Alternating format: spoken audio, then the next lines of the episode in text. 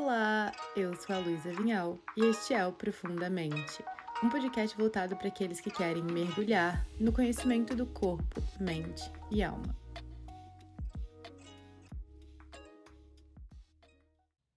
Eu adoro trazer episódios sobre relacionamentos porque, para mim, relacionamentos saudáveis são um dos pilares de uma vida com qualidade. A começar com relacionamento consigo mesmo, mas incluindo aqui relacionamento com a nossa família, colegas de trabalho, amigos, parceiros de negócios. Eu acredito que cada um desses relacionamentos tem um papel essencial, tanto nos nossos níveis de estresse, quanto nos nossos níveis de sentimento de segurança, de sentir amparado e na nossa saúde mental. Existem alguns fatores que interferem a nossa habilidade de se atrair por um determinado tipo de pessoa e se colocar em diversas situações de forma repetida. Existem traumas, existem a forma como a gente foi criada pela nossa família, a forma como a gente observa e que a gente reconhece aquilo como amor, como a gente forma os nossos primeiros relacionamentos na escola, enfim, é algo muito complexo e que eu acho muito fascinante. Então, para falar comigo sobre esse tema hoje, eu trouxe uma convidada muito especial, que é a Stephanie. A Stephanie é psicóloga, ela é especialista e mestre em terapia de família em casais e ela atua nessa área com adultos, famílias e casais desde 2013. A Stephanie também é minha prima e mora fora do Brasil também, ela mora nos Estados Unidos. E esse episódio tá incrível e espero que traga para vocês tantos insights quanto me trouxe.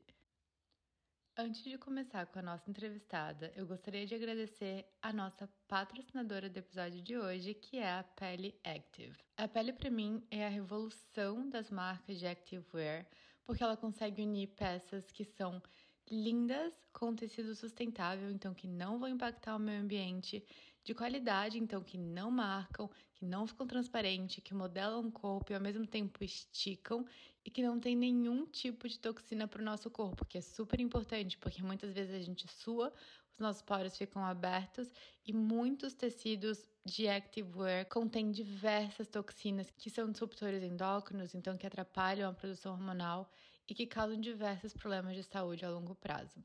Eu uso algum conjunto da pele todos os dias. As minhas cores favoritas são o mocha e o preto. E eu literalmente peço do Brasil para vir para a Austrália, do tanto que eu sou fã da marca. Para saber mais, você pode acessar o site www.peleactive.com.br. Eu vou colocar o site na descrição do episódio e você pode usar o código LUAPELE para um desconto especial para sua compra. E agora, vamos para a nossa convidada Stephanie. Steph, para a gente começar, você podia contar para gente um pouco sobre a sua formação, experiência como psicóloga e por que e como você se interessou pelo estudo dos relacionamentos? Claro, então, eu comecei a minha formação é, em 2008 em psicologia e quando eu me formei lá em 2013, antes de formar um pouquinho, no último ano da faculdade, eu tive meu primeiro contato com a matéria de terapia de família e casal. É, antes disso, né, por que, que eu me interessei por esse estágio e pela terapia de família e casal?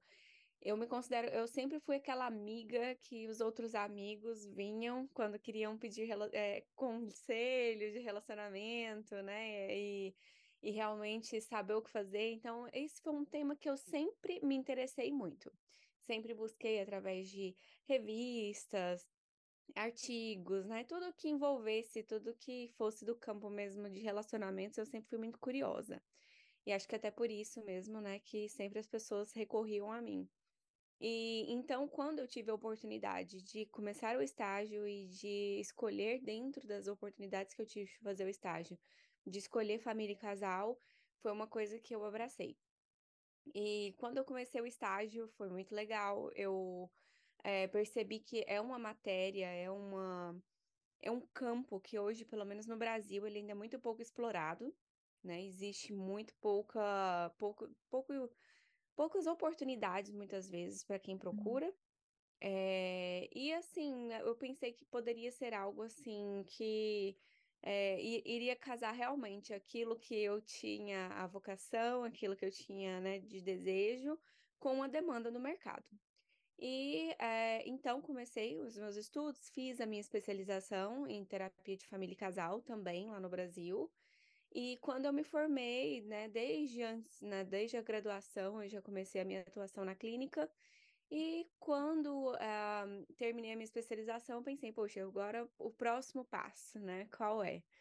E quando é, fui pensar num, num, numa formação acadêmica, mesmo num próximo passo, é, eu, eu, eu, como eu tinha a oportunidade de mudar para os Estados Unidos, né? Por ter a minha família morando aqui, é, eu vi que poderia ser uma oportunidade muito legal, porque o berço mesmo da terapia de família e casal é aqui nos Estados Unidos, então é, achei super interessante, né, as oportunidades que tinham aqui, não só de estudo, como também de trabalho. Então, decidi me mudar para cá, é, me mudei para cá em 2018 e comecei a fazer o meu mestrado em terapia de família e casal também.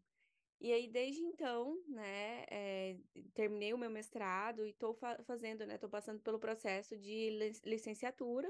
Então, é, hoje eu estou com a minha atuação aqui, mas eu também nunca deixei, né, de, de ser psicóloga no Brasil, eu nunca deixei de ter esse contato, né, com, com o campo e, e cada vez mais, né, quanto mais eu me aprofundo, quanto mais eu estudo, quanto mais eu atuo, é, com famílias, principalmente eh, porque hoje a minha formação e a, a não a minha formação, hoje a minha a atuação aqui está muito mais voltada com famílias, mas quanto mais eu trabalho com famílias, mais eu vejo a importância da gente estruturar esse relacionamento, que é a base, que é onde tudo começa, né? Com certeza, com certeza. Falando sobre essa questão dos relacionamentos, né? Então, eu acredito que realmente tudo, a base de tudo tá nos relacionamentos, inclusive nos relacionamentos que a gente tem com a gente mesmo, né? Começando os relacionamentos que a gente tem com a gente mesmo. E eu queria que você falasse um pouquinho sobre teorias de apego. Eu acredito que muitas pessoas não estão familiarizadas sobre isso. Claro, todo mundo já escutou alguém falando ou já se percebeu mais apegado ou menos apegado a uma pessoa, a uma coisa. Mas eu queria que você falasse um pouquinho sobre as teorias de apego e como que elas se aplicam aos relacionamentos. Sim. Eu acho que é muito interessante, né? Porque é igual você falou, acho que a gente, só de ouvir o nome, a gente já tem uma ideia do que pode ser, mas acho que é, a partir do momento que a gente se aprofunda e a gente entende, pelo menos o básico, né, do, do que é a teoria do apego, a gente.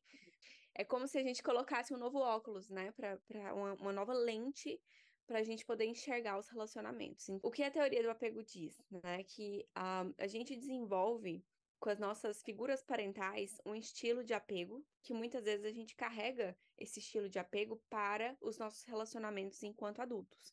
Né? Resumindo de forma bem básica, é isso. É...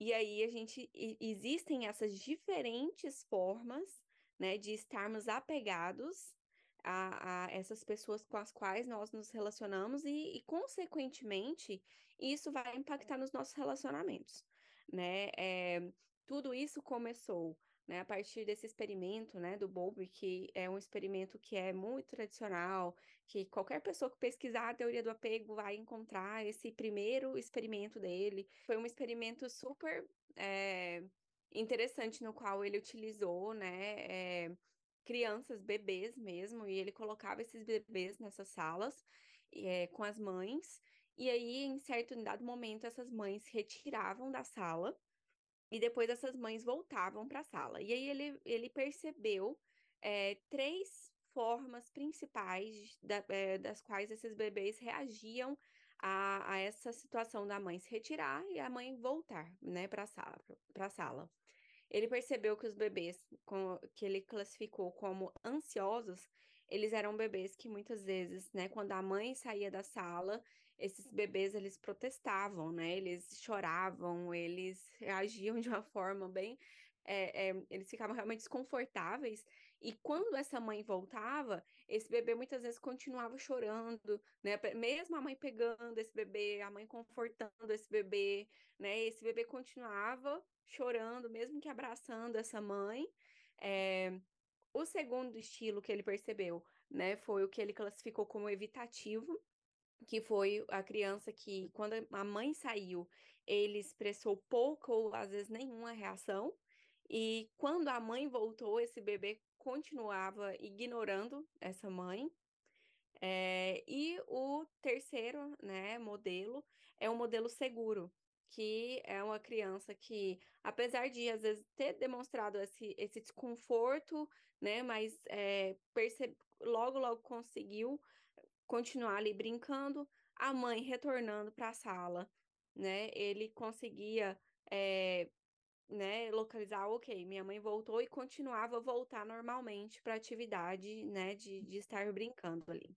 Então, é um estudo que é muito famoso, e que, assim, a partir disso, é, ele foi, assim, a, a, a, não só classificou esses estilos de apego, como também é, foi, é, propôs, né, essa, essa, essa teoria mesmo de que é, constatou mesmo que desde lá de Darwin a gente já, já sabia, né, que a gente tem a maior propensão de sobrevivência, né? A partir do momento que a gente se apega, que a gente está em grupo, que a gente consegue estabelecer vínculos que são é, saudáveis, seguros, que, que são concretos, né? E quanto mais a gente se está conectado com outras pessoas, mais a gente tem a propensão à sobrevivência.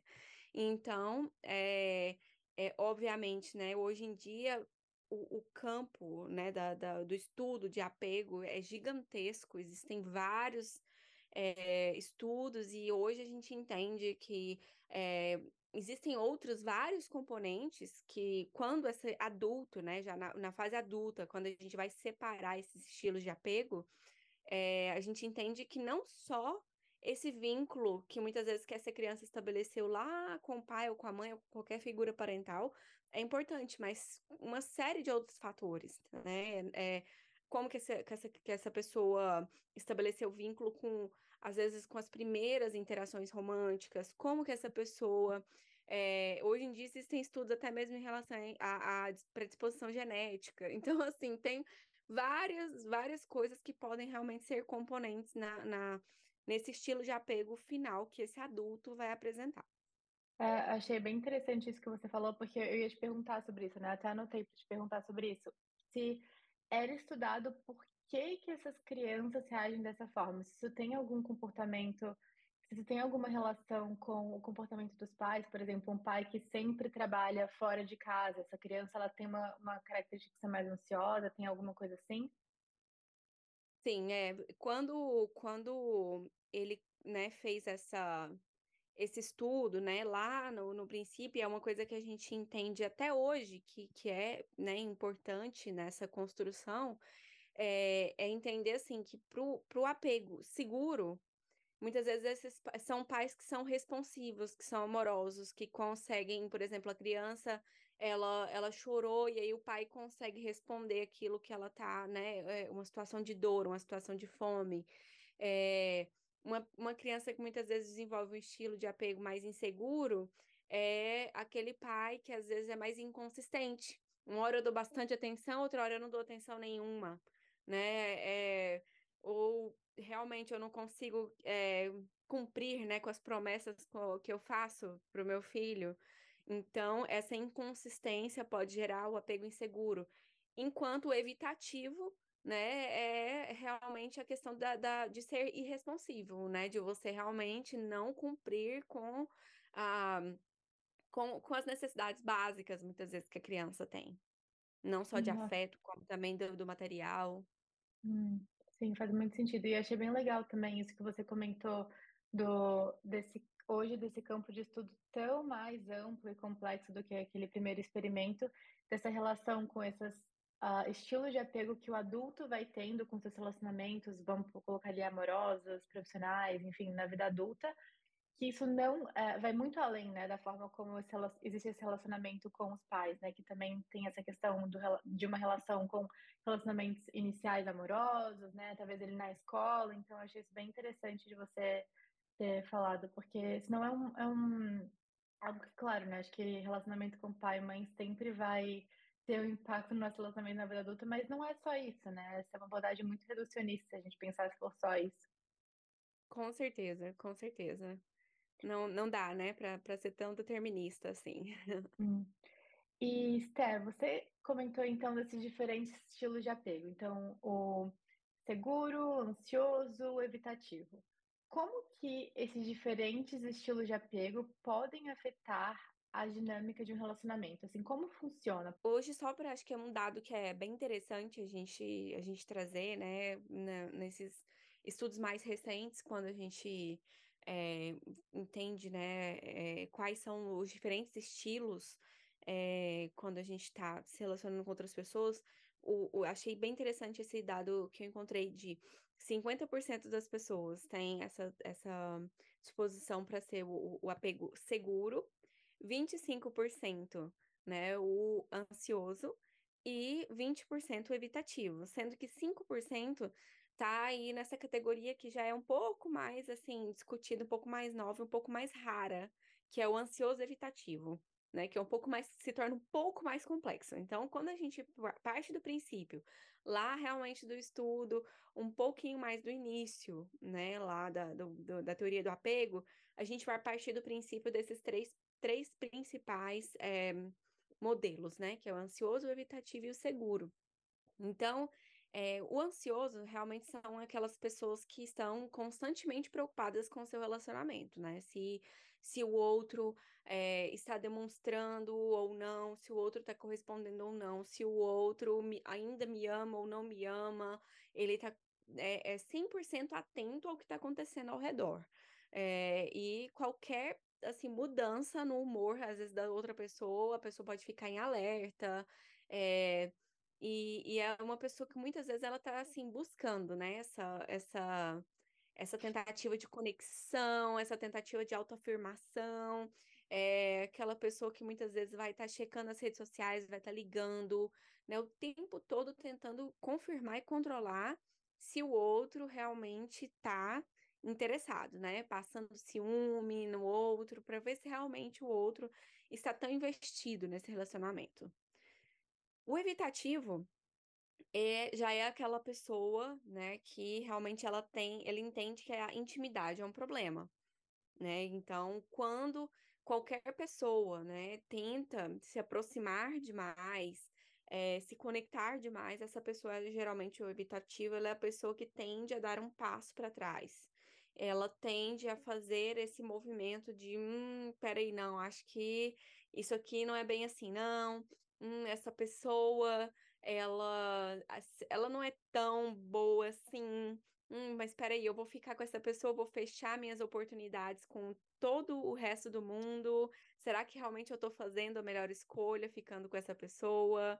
É, muitas vezes, vezes pode ser uma pessoa que mantém um contato sempre com o passado, sempre pensa, hum, peraí, mas aí eu abri mão é, dessa pessoa aqui, desse ex, dessa ex? Será que eu, eu não abri mão de algo que é, era uma possibilidade, né? Então, essa pessoa que sempre está evitando estar em conexão com o outro, verdadeira, evitando estar em conexão com o outro verdadeiramente, né? Evitando essa intimidade. É, e já o seguro é, são pessoas que se sentem confortáveis com essa intimidade.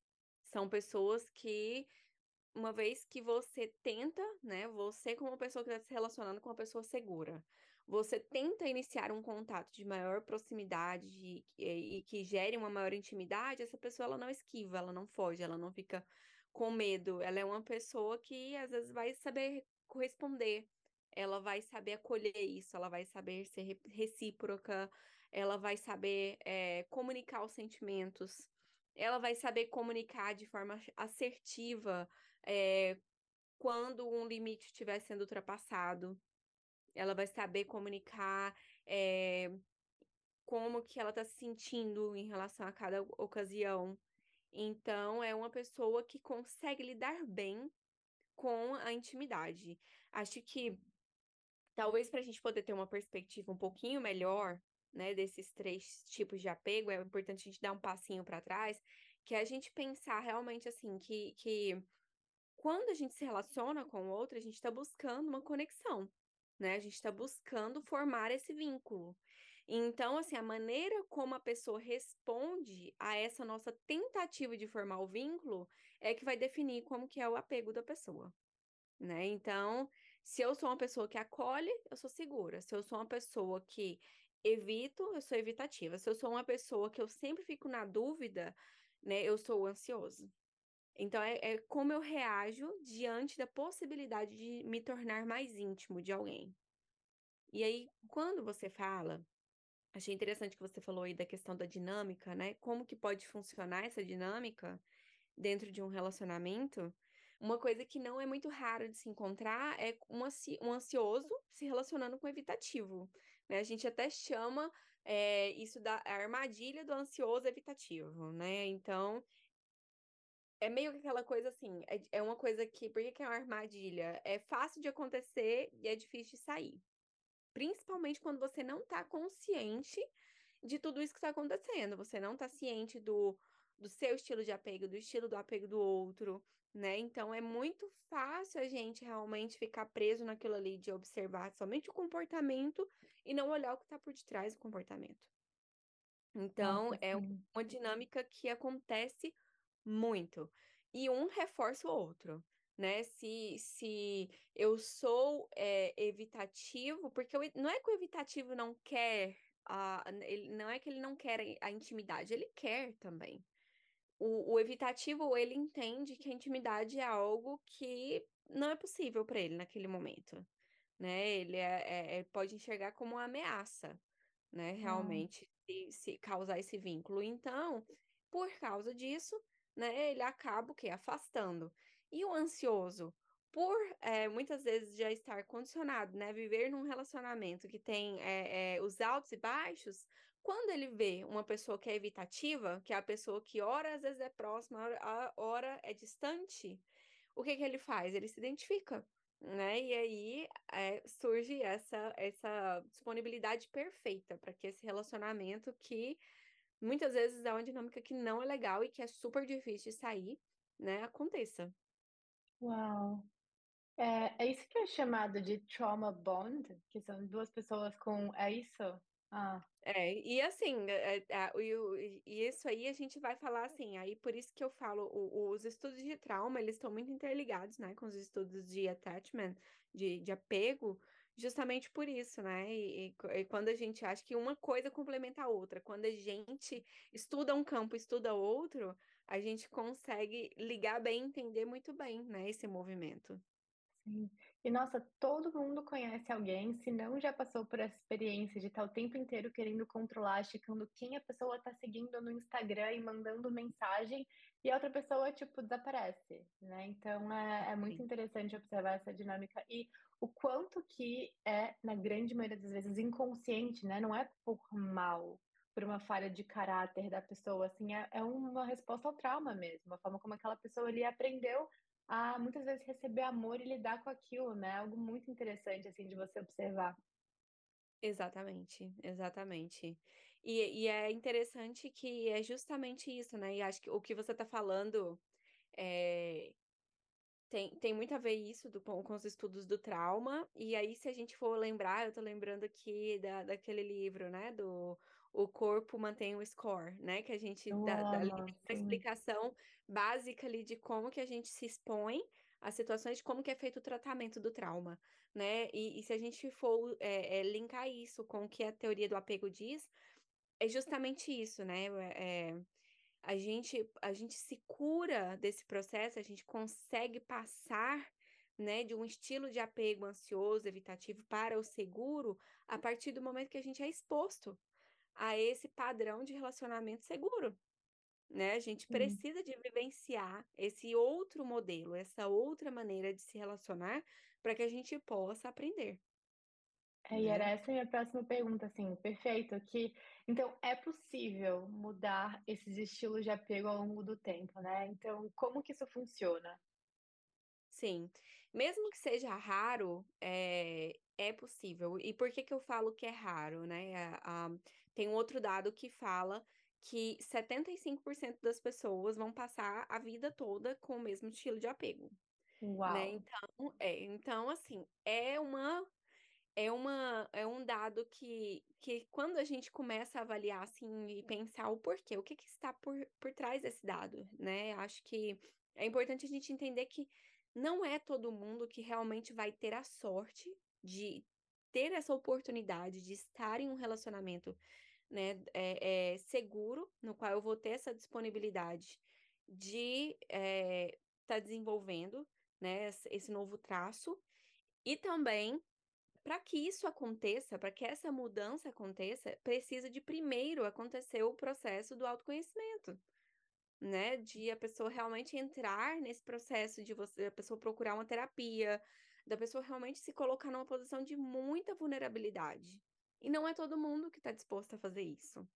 Né? Não é todo mundo que, infelizmente, muitas vezes tem o acesso a fazer isso, porque a gente sabe que muitas vezes as pessoas vão passar uma vida inteira, é, né? Se a gente for pensar ali na, na na pirâmide de Maslow ali, né, na, na, no que, que realmente é o fundamental, tem gente que vai passar uma vida inteira lutando pelo que é básico, lutando pelo que é o da sobrevivência, e que realmente não vai ter a oportunidade igual a gente tem de chegar num ponto que a gente consegue realmente ter esse, esse processo de introspecção, de autoconhecimento.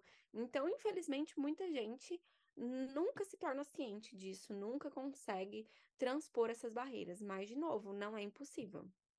Sim, e eu achei perfeito isso que você colocou, que não é que é impossível por uma. Claro, né? Existe todo um trabalho de autoconhecimento, de tratamento do próprio trauma, de cura, né? Interno, de cura desses processos e questões internas. Mas esse dado, eu acredito, realmente é muito. Quando você falou desse dado, eu fiquei, uou, wow, mas eu pensei, nossa, deve ser por conta da grande quantidade de pessoas que realmente não está consciente de que essa é uma característica, de que esse é um estilo de apego, né? Que isso é estudado, que existe possibilidade de você trabalhar isso em si, também acredito primeiro, né? E Esther, minha pergunta para você é: uma pessoa escutando a gente percebe que se percebe como um tipo de apego que ela tem um sofrimento, percebe como essa pessoa que está o tempo inteiro querendo controlar, o tempo inteiro muito ansiosa em relação e necessitando dessas afirmações externas que o parceiro, a parceira está ali, tá, ainda está dentro desse relacionamento. Qual o primeiro passo que você recomendaria para essa pessoa? Porque não é simplesmente você decidir, não vou ser mais assim e ponto, né? Sim, é, não, não mesmo, né? Acho que a primeira questão, o, prim o primeiro passo é, nesse processo de transformação realmente é o reconhecimento de como a gente é. Realmente Sim. é esse processo de autoconhecimento. E esse processo de autoconhecimento, ele pode vir é, tanto a partir do momento que a pessoa escuta um podcast como o seu, pode vir também a partir da leitura de um livro, é, ou, por exemplo, existe um livro sobre esse assunto que eu acho que é uma tem uma linguagem super é, acessível e que tem o teste, tem como você fazer e tem como você começar a trabalhar, que é o Apegados, é, do Amir Levine. Eu posso estar tá deixando depois para você. Vou o, colocar. O Sim. É, e que a pessoa pode ter o acesso e pode realmente fazer esses exercícios, né, e tudo mais. É, obviamente, também através da terapia, a gente pode realmente estar tá despertando, pode estar tá, né, aprendendo a como colocar isso em prática. Mas eu acho que para realmente né, existir essa transformação, é, eu acho que a gente realmente precisa colocar isso em prática. Então, como que a gente coloca em prática? Eu acho que existe o desafio da pessoa que já está em um relacionamento e que de repente ela descobre, poxa, eu estou em um relacionamento e eu estou me vendo num ciclo de às vezes de um ansioso evitativo, ou eu estou me vendo numa situação que o meu parceiro é seguro e eu sou ansiosa, né? Então, existe o desafio dessa pessoa e também existe o desafio da pessoa que está solteira e que quer tentar fazer melhor de uma próxima vez. De qualquer maneira, é importante a gente é, pensar que a gente precisa colocar em prática.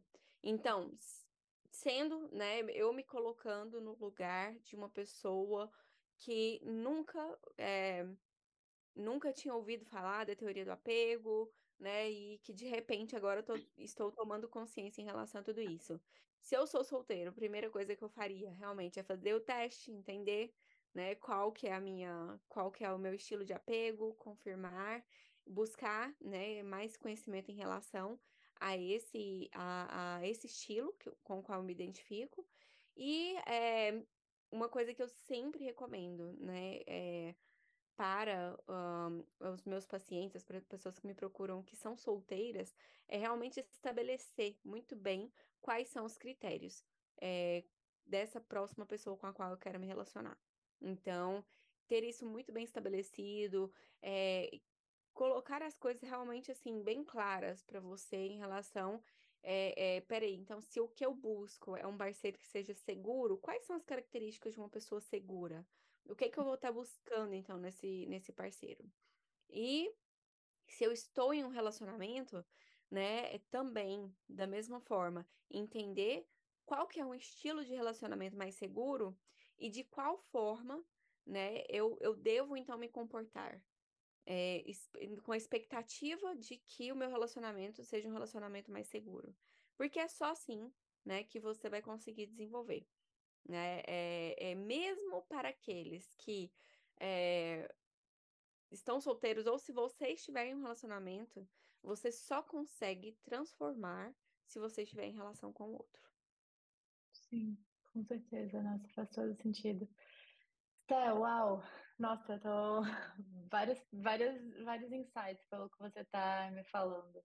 Quais são alguns dos principais sinais de um relacionamento saudável? As principais características de um relacionamento saudável são características de pessoas seguras, né? Com estilo de apego seguro. Então, é, por exemplo, é a, é a, capacidade de, nesse relacionamento saudável, esse relacionamento é um relacionamento no qual você tem a possibilidade de se comunicar abertamente com o seu parceiro. É, você é escutado, você, é, seus desejos são, não é que você toda vez vai ter o seu desejo atendido, mas essa pessoa se preocupa com o que é importante para você. Essa, essa pessoa se preocupa com é, é, o que, que é necessidade para você naquele momento. É, o entendimento de que eu vou e eu volto e que aquela pessoa vai estar tá ali para mim.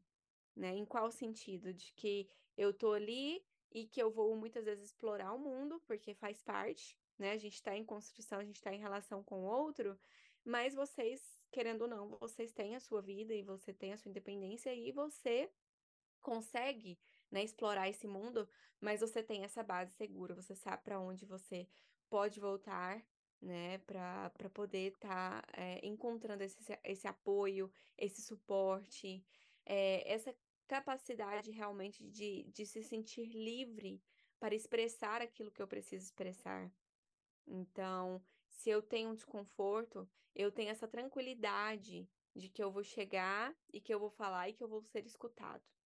E que nem sempre vai ser fácil, obviamente. Porém, vai, vou ser escutado, vou ser compreendido e juntos a gente vai achar uma solução. Perfeito.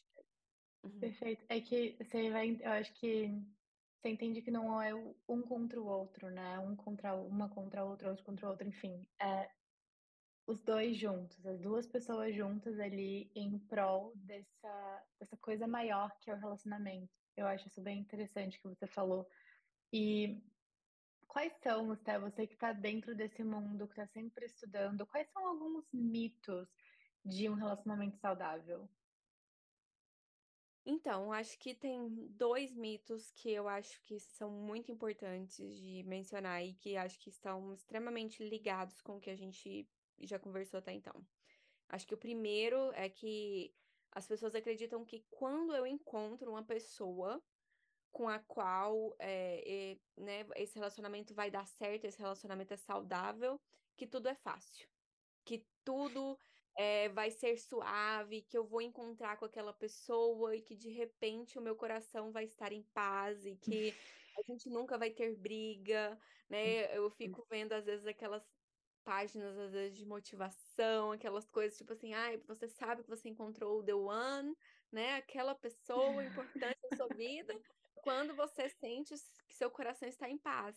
E nem sempre, principalmente quando a gente vai pensar nessa dinâmica, né, nesse processo de transformação, que muitas vezes uma pessoa que é ansiosa ou que é evitativa começa a se relacionar com uma pessoa que é segura, você pode ser é, é, você pode ficar em uma situação extremamente desconfortável a princípio, né? É aquilo ali é extremamente diferente para você, né? Então, peraí, como assim? Eu tive uma briga e a pessoa me escutou? Como assim eu tive um desentendimento e a pessoa não saiu correndo? Né? Então, assim, é, existe esse mito muito grande que tudo é fácil, tudo é leve, mas nem sempre vai ser assim. Porque esse processo de transformação, esse processo de, às vezes, muitas vezes, de estar iniciando um processo de, de estou começando uma relação que vai ser saudável, n- nem sempre, né, eu vou me sentir confortável. E se não é confortável, muitas vezes não vai ser leve. Vão ter altos e baixos. É bem aquele processo do, do autoconhecimento, né? Que a gente sabe também. Que Sim. às vezes é uma delícia, mas às vezes é horrível as coisas que a gente descobre sobre, a gente mesmo. Sim. E, é- e aí é isso, né? Às vezes esse, esse, essa dinâmica entre, entre você e o parceiro, a princípio, pode envolver realmente muita conversa, muito choro, muito desconforto, muita vulnerabilidade, é, até que você realmente chegue a um ponto que você tá tranquilo, né? Então, é um mito achar que é fácil.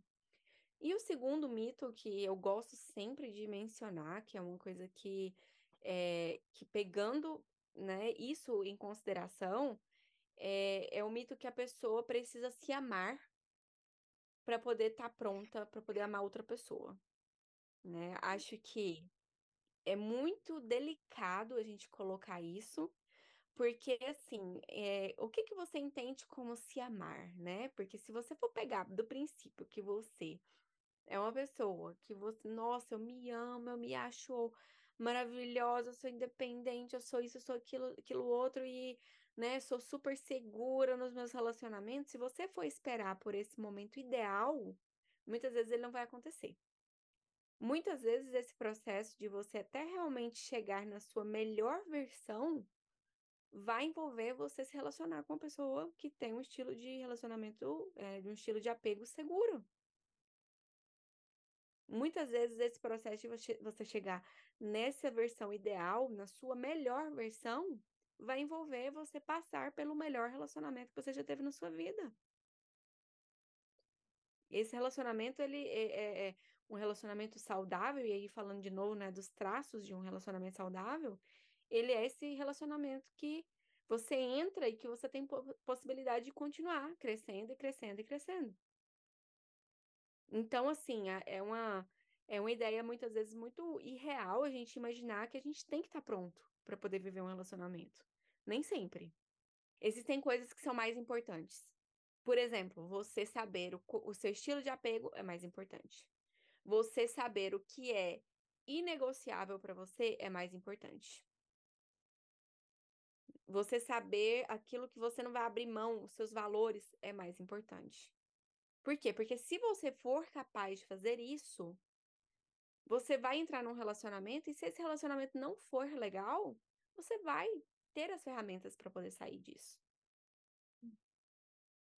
Então, assim, na minha opinião, é um grande mito. Amém. E falando tanto dessa questão do autoconhecimento, como que o autoconhecimento pode beneficiar os nossos relacionamentos? Sim, é meio que óbvio, mas queria escutar de você. Sim. É, acredito, né, é, correndo o risco de ser um- talvez um pouco repetitiva, mas é, é justamente assim, a gente entendendo é, o que é, o que é o meu para que eu não possa, né, projetar no outro, né, o que é do outro. Então, é, acho que e, e, e também partindo, né, desse princípio do que a gente está falando aqui, né, da teoria do apego, é, tem, tem uma frase que fala assim, que a gente é, se relaciona com o outro na profundidade com o qual a gente já conseguiu se relacionar com a gente mesmo. Então, a, a gente vai a fundo com o outro a partir do momento que a gente já foi a fundo com a gente mesmo. Então, assim, ok, eu já sei que é, eu gosto disso, gosto daquilo, aquilo é inegociável, aquilo é um valor. Então, a partir disso, eu tenho meio que um filtro para poder escolher com quem eu vou me relacionar. Então, nesse ponto é assim fundamental né? É o primeiro passo. E não só no relacionamento romântico, em qualquer tipo de relacionamento. Vale para tudo. Vale para como a gente se posiciona no mundo. É, é, o processo de autoconhecimento ele vem em primeiro lugar. Não tem como.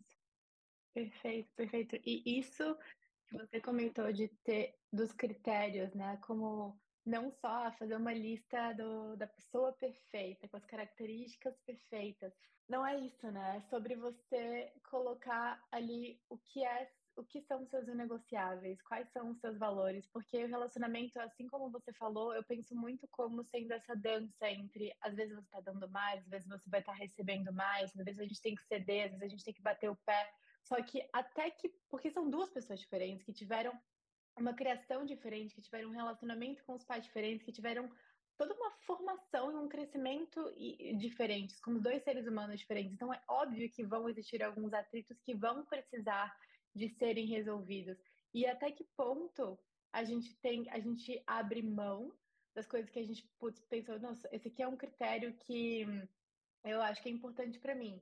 Ou até que ponto a gente pensa assim, não, isso aqui eu acho que eu vou rever um pouco dos meus critérios. Acho que quando a gente vai se conhecendo, a gente vai entendendo, né? Até que ponto a gente está disposto a ir e a ceder dentro de relacionamento, até que ponto não, isso aqui ultrapassa o que é inegociável para mim, isso aqui ultrapassa os meus valores, a minha valorização minha como pessoa, aquilo que eu sei que eu mereço, aquilo que eu já venho trabalhado em mim, então isso aqui eu não aceito mais, assim, isso aqui não dá e ponto. E isso tudo vem com muito tempo de terapia, de autoconhecimento, né, que eu acho que é um processo para a vida inteira. Com certeza, com certeza. Acho que tem, tem bastante essa diferença aí, né? Igual você falou. É, por exemplo, quando você vai pensar na sua lista aí, você vai colocar, né, o forte surfista. Eu falo sempre assim, né? Quando eu tô fazendo essa, esse, esse exercício com os meus pacientes, eu falo assim, faz a lista, mas não vai pensar assim naquela coisa assim, porque tem coisa, vamos supor, você vai morar com a pessoa, né? E aí, ah, ok. Ele não é forte, mas ele é fortinho, né? tipo, tem coisa que dá para negociar, que, né, que realmente é uma coisa que você não vai jogar naquilo, realmente coloca aquilo que é inegociável, né? Por exemplo, Sim. você quer ter filhos e a pessoa não quer, e isso realmente é uma Exato. questão que não dá pra gente abrir mão, né? Então, tem, tem é, é, muito isso desse processo e de você realmente ser capaz de ser justa, né, com você mesma. Nossa, perfeito. Isso dos filhos eu acho que é um exemplo perfeito, porque daí entra dentro de uma questão de sonho, né? E de um comprometimento para a vida inteira, que é vamos colocar outro ser humano para habitar nesse planeta. Então, assim, ou vocês estão os dois juntos isso daí, ou então não dá. E até que ponto Exato. valeria a pena você abrir mão desse sonho, né? Tá, eu como mulher abrir mão de um sonho de ser mãe, como uma vontade, algo que eu sinto que eu preciso de fazer porque um parceiro meu não quer. Então, acho que até que ponto também só o amor não é o suficiente, né? Essas, essas vontades, sonhos em conjunto, de crescimento em conjunto, vão entrando ali é, nas escolhas se aquela pessoa vai continuar na nossa vida ou não. Sim, com certeza. É, só, só um adendo aí nisso tudo que você falou. É, não sei se você já ouviu falar também no Gottman, que é um hum. dos estudiosos também de terapia de casal, um dos maiores aqui dos Estados Unidos. E, ai, é, é, o assunto para outro podcast. Ah, dá um spoiler. É interessante, ele, ele estudou, ele tem é, mais de 30 anos de estudos em relação a o que faz um, um casamento ser bem sucedido. E é um hum. estudo muito bem, assim, é, estruturado, ele tem um laboratório no qual os casais vão e passam um fim de semana, monitora tudo do corpo, enfim. E aí ele colheu várias, assim, é, é, evidências durante todos esses anos é, do, do, do, que que realmente faz um casamento dar certo ou não. Ele, só para você ter ideia, com, com essa entrevista e essa observação que ele faz lá, é, em, em, um curto tempo ele consegue predizer, tipo assim, com um, um nível de mais de 90% de, de certeza se esses casais Uau. iriam se divorciar ou não. Então, tipo assim, é realmente os dados que ele traz são dados muito, sabe, assertivos e uma das coisas que ele fala, quando você falou de sonhos, é exatamente isso, né? Da, da importância de você, é, é, do, dos sonhos estarem alinhados, de vocês realmente entenderem essa importância dos sonhos um dos outros e realmente valorizar isso, não, não é, é, o, isso é um dos grandes predispositores assim de, de realmente da relação dar certo ou não, se a pessoa é capaz de valorizar o sonho que o outro tem. E, e aí ele coloca, né, que é, uma vez eu vi ele num podcast e ele ainda é vivo, ele é a esposa, e, e ele falando que uma das um, uma das coisas que ele não trabalhava, né, duas coisas que ele não trabalha com, na terapia de casal quando o casal chega, duas questões que ele não trabalha é a, quando o casal está nessa dinâmica de ah, não, a gente está aqui porque ela quer ter filhos, eu não quero, ou vice-versa. Ou então quando existe a situação de violência doméstica. Uhum. Essas são a, a, as situações que ele não, né? É, ou então também, mas aí, né, é uma coisa que é, já é avisado de antemão. E geralmente é uma questão que é também trabalhada não só com ele, mas com vários terapeutas de casal. Quando existe uma, uma um, um, processo, né? Existe uma traição que é, está ativa, né? Que não acabou. Então, Uau. são casos também que a gente não, não tem como, porque aí é isso. Fere, né, os sonhos, fere essa, essa base que a gente acredita que precisa desistir. Uau. E você lembra de cabeça alguns dos outros parâmetros que ele fala sobre esses preditores de um relacionamento dar certo no futuro? Você falou dos sonhos em conjunto? Sim, ele fala, ele fala de uma ele fala de uma estrutura de uma casa, né? E hum. aí é, ele fala da importância dos sonhos. É uma coisa que ele fala também que eu acho que vai muito, né? Assim, é, é, é muito também o que a teoria do apego fala, que é o bid for a bids of connection. Então, tipo, se a pessoa a, a então, é, essa capacidade de você corresponder a essa necessidade de conexão do seu parceiro também é um dos principais que ele fala. É, ele também fala, né, da, da, da, importância da comunicação, de como que a gente, né, se, corresponde a essa comunicação que o outro está se propondo. Então, ele fala muito da, da importância do, é, de uma comunicação que não seja agressiva, de uma comunicação que não seja, né, o, o Uh, o que ele chama de stonewalling, né? Que é você literalmente colocar uma parede entre o outro e você. Hum. Então, assim, ele traz muitos dados, muitas, muitas coisas que são muito interessantes e que, e que se a gente for avaliar, né? São duas linhas diferentes, duas maneiras diferentes de se ver relacionamento, mas que se a gente for avaliar, eles estão falando da mesma coisa, né? Eles estão falando da importância da gente conseguir desenvolver esse, essa conexão é, com, com a parceria de uma forma que atenda realmente a necessidade dos dois. Perfeito. Também eu vou colocar o nome desse pesquisador na descrição do episódio também. É, algumas perguntas para a gente finalizar. Eu amei, já, nossa, já estou amando muito. Super interessante esse tema, super relevante. Primeiro de tudo, o que te faz levantar da cama todos os dias? A motivação mesmo para poder cumprir o meu propósito. Eu acho que é, realmente acho, essa questão, né? Acho que você tá aí, uh, você também passou por esse processo de imigração, ainda está passando. Acho que a gente sabe o quanto é difícil se mudar, estudar em outro hum. país, é, né, realmente desbravar é, a profissão em outro país. Então, assim, foram, foram muitas dificuldades até então, e eu sei que eu ainda estou no processo, né, até chegar no ponto que eu quero estar. Ainda vai ter muita coisa, mas acho que o, o que me motiva todos os dias, o que me faz não perder o ânimo, é realmente acreditar que é, eu estou fazendo o que eu amo e que eu vou conseguir é, cada dia que, né, e cada vez mais, tá realmente transformando vidas mesmo com, com a minha profissão. Acho que a minha profissão, acho que é uma profissão que realmente me permite isso. E eu sou muito feliz por isso. E acho que isso é uma uhum. coisa que, que realmente me motiva muito. Uau, que lindo. Segunda pergunta, você tem alguma rotina pela manhã? Então, minha, minha rotina pela manhã ela é bem variada, é, mas assim, existem algumas coisas que eu realmente não abro mão. Não é uma coisa que eu faço há anos. É uma coisa que, de novo, né, dentro do processo de autoconhecimento, da gente ver o que faz bem, o que funciona, eu implementei, mas hoje em dia é realmente acordar, é, se possível, né, já, já me expor à luz do sol, Eu tenho, né, a minha esteira com com com a minha mesa, então quando é possível eu dou já meus passos quando eu acordo, eu tomo um café, isso é uma coisa que eu sempre gosto de fazer, tomar café antes de sair de casa. Então são coisas que, assim, para começar o dia bem, eu gosto de estar fazendo antes, seja para poder começar o home office em casa ou seja para poder sair. Eh, sempre Boa. gosto de estar fazendo isso. Bom, enchendo o seu copo primeiro. Hum. Isso. Algo no seu autocuidado que não é negociável? É, de novo, né, eu acho que são são hábitos que eu desenvolvi mais, eh, recentemente, principalmente depois da pandemia, mas, assim, hoje em dia não é negociável para mim, eh, ficar sem terapia, obviamente, em primeiro lugar, mas também atividade física, eh, seja andando, musculação, cardio, isso é uma coisa que sempre tá na minha rotina.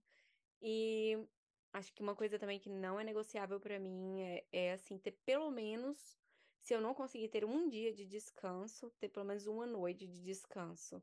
E às vezes muitas vezes eu esse dia é o dia que eu fico com meu namorado, é o dia que eu vejo minha família, né, aqui minha mãe, então assim, eh, pelo menos esse esse um dia ou uma noite de descanso total, no qual, né, tipo, eh, fico bem tranquila, consigo fazer minhas coisas, eu amo passear, amo ficar ao ar livre, então é um dia que eu tento fazer fazer isso. Boa. Esté, onde que as pessoas podem te encontrar? Então hoje, eh, as pessoas podem me encontrar através do meu Instagram, meu Instagram é arroba Stephanie Vinhal. Vou colocar na descrição do episódio seu Instagram. E Esté, muito, muito, muito, muito, muito obrigada por ter aceitado esse convite, por ter falado de uma forma tão maravilhosa e completa sobre esse tema, tô muito feliz, acho que as pessoas vão amar. Que bom, nossa, eu fico feliz demais também, porque eu amo esse tema. E eu nunca tive a oportunidade de falar dele em nenhum podcast, então achei bem legal, bem legal mesmo.